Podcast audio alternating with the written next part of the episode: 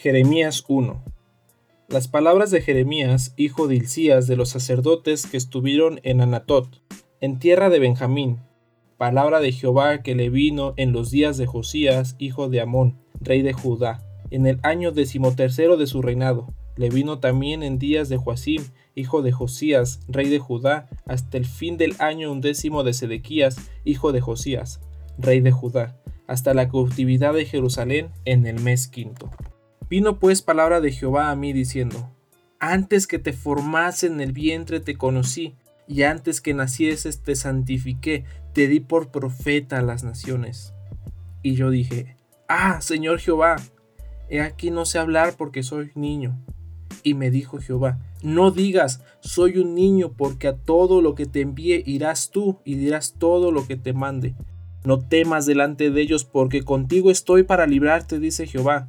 Y extendió Jehová su mano y tocó mi boca y me dijo Jehová, He aquí he puesto mis palabras en tu boca. Mira que te he puesto en este día sobre naciones y sobre reinos, para arrancar y para destruir, para arruinar y para derribar, para edificar y para plantar. La palabra de Jehová vino a mí diciendo, ¿Qué ves tú, Jeremías? Y dije, veo una vara de almendro.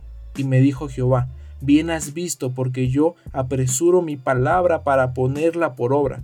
Vino a mí palabra de Jehová por segunda vez diciendo, ¿qué ves tú? Y dije, veo una olla que hierve y su faz está hacia el norte.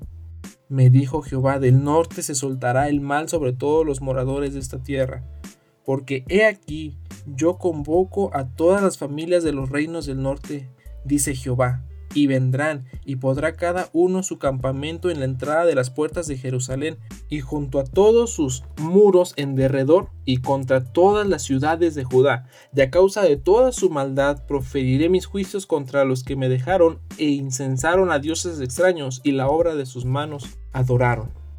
Tú pues ciñe tus lomos, levántate, y háblales todo cuanto te mande.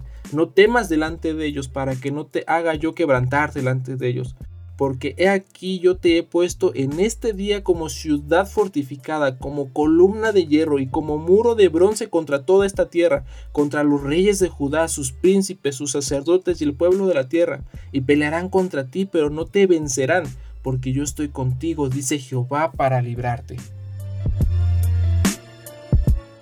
Así comienza este libro de Jeremías en su primer capítulo. Y si bien sabemos este es un libro profético, quiero enfocarme un poco en la persona de Jeremías y en el trato que Jehová tuvo sobre él.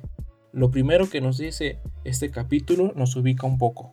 Y Jeremías fue un profeta para el reino de Judá, después de que hubo la división en Israel, y, está, y estuvo en los últimos reyes. Él fue después de Isaías, y aún estuvo en el tiempo de la caída de Judá en manos del rey Nabucodonosor de Babilonia. Pero fíjate lo que dice el versículo 5. Antes que te formase en el vientre te conocí, y antes que nacieses te santifiqué, te di por profeta a las naciones. Dios desde antes siquiera que sus padres concibieran a Jeremías, ya tenía un propósito especial para él. Ya tenía una historia escrita para él. Ya tenía un objetivo para su vida. Y todavía cuando Jeremías dice, es que yo soy un niño, ¿cómo voy a hacer estas cosas?